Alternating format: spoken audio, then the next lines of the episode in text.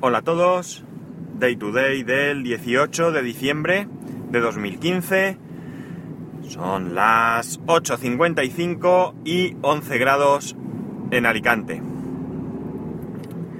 Siguiendo con el tema de ayer, de las elecciones, voy a deciros qué diferencia hay entre voto en blanco, voto nulo y abstención. Esto lo hago con el fin de intentar convenceros para que vayáis a votar. Bien, ¿qué significa eh, voto en blanco? Voto en blanco quiere decir que tú depositas el sobre en la urna sin nada dentro. El sobre vacío. O que pones mmm, en, la, en la papeleta para el Senado, no marcas ninguna casilla. Esto se considera voto en blanco.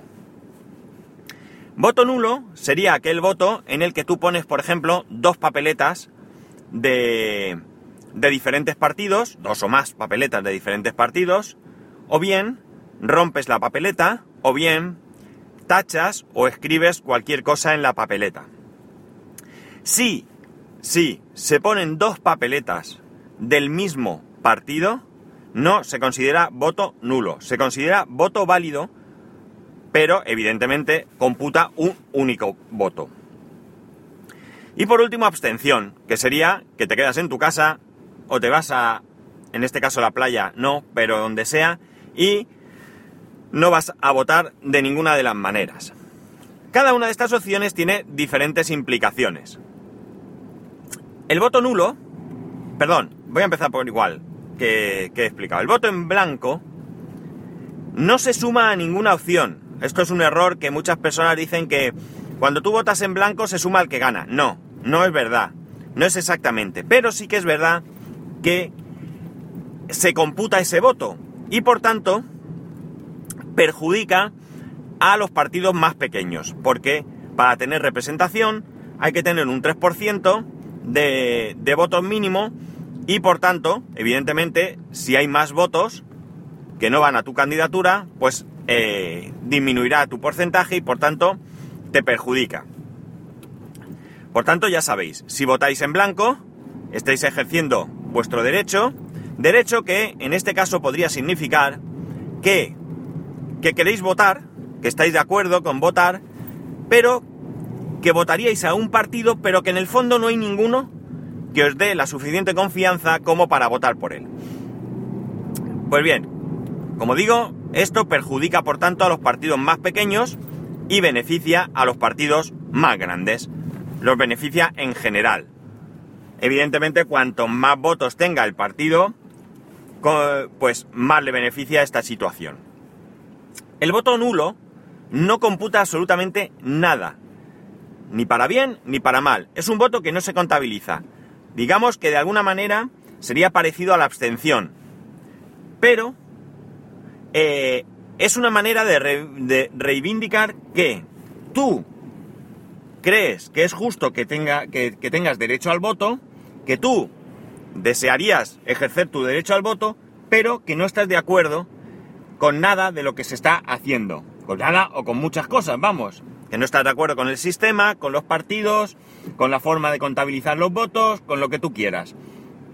Y por tanto, es una clara forma de protesta. Y por último, la abstención, pues puede variar. Puede variar porque eh, la abstención, eh, según quien se abstenga, pues puede beneficiar o perjudicar a unos u otros. Evidentemente, si por ejemplo el partido que actualmente está en el gobierno pues sus votantes tradicionales eh, piensan que no lo ha hecho bien y que quieren pegarle un toque de atención, pero que evidentemente ese toque de atención no es ir a votar a otra opción, pues se quedan en casa, no votan y por tanto esto perjudicaría evidentemente a dicho partido. La abstención a mí no me gusta, no me gusta, a mí me gusta más la implicación.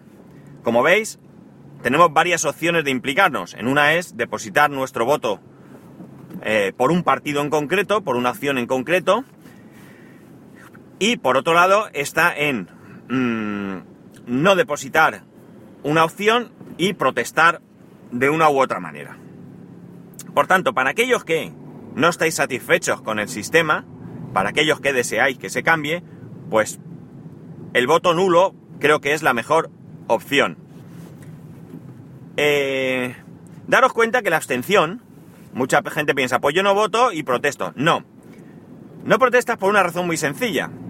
Porque a los partidos les da exactamente igual, entre comillas. Básicamente al que gane le da igual que te hayas abstenido si ha ganado. ¿Por qué?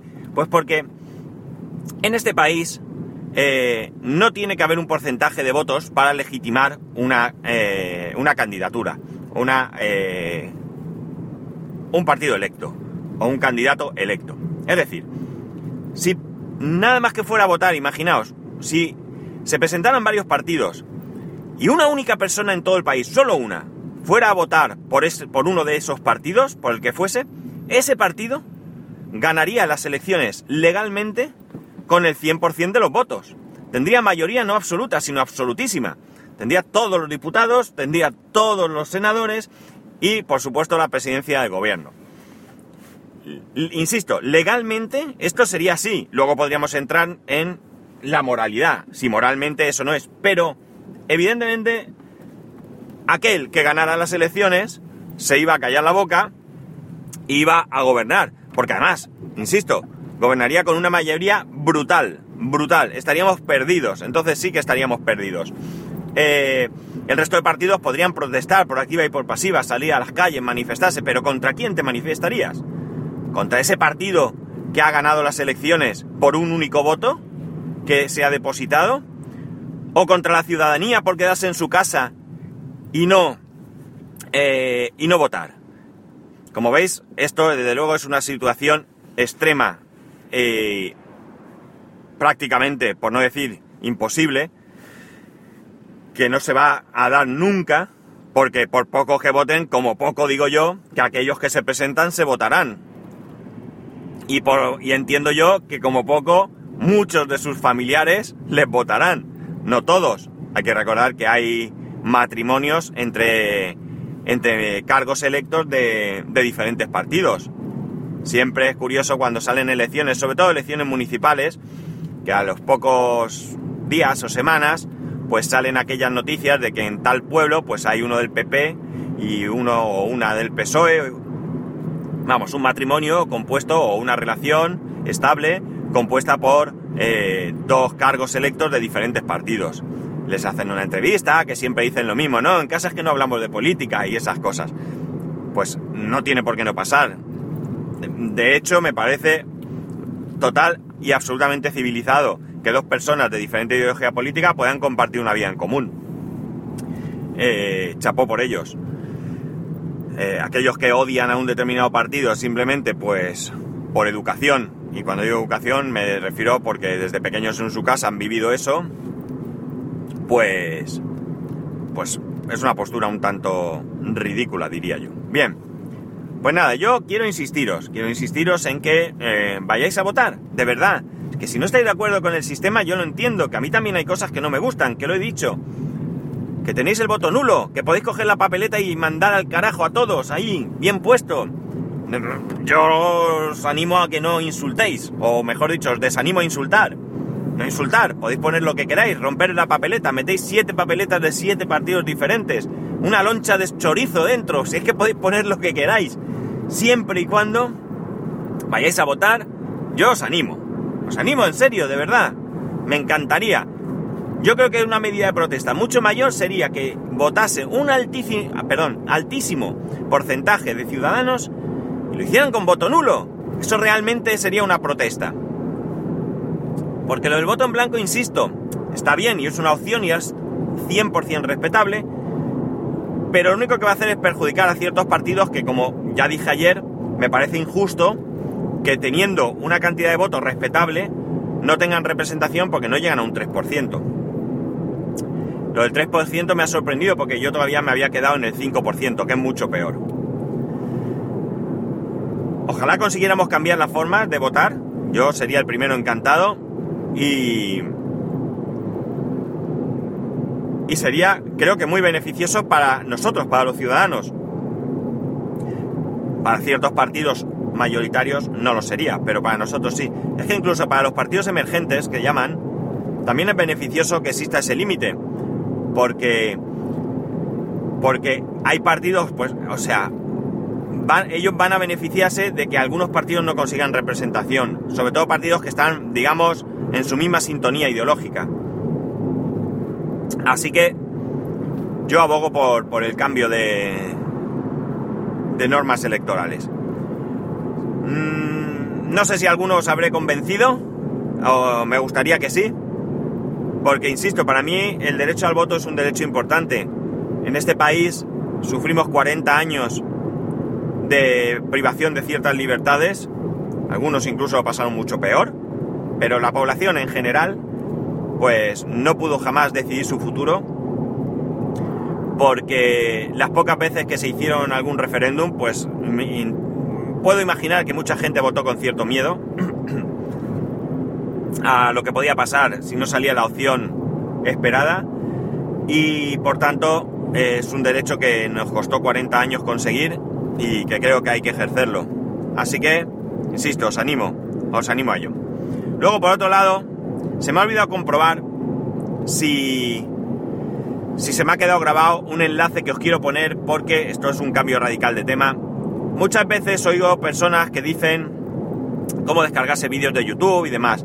Está claro que hay muchas opciones y que es relativamente fácil eh, encontrar esas opciones. De hecho, yo tengo una extensión en Safari mismo que me permite descargar los vídeos.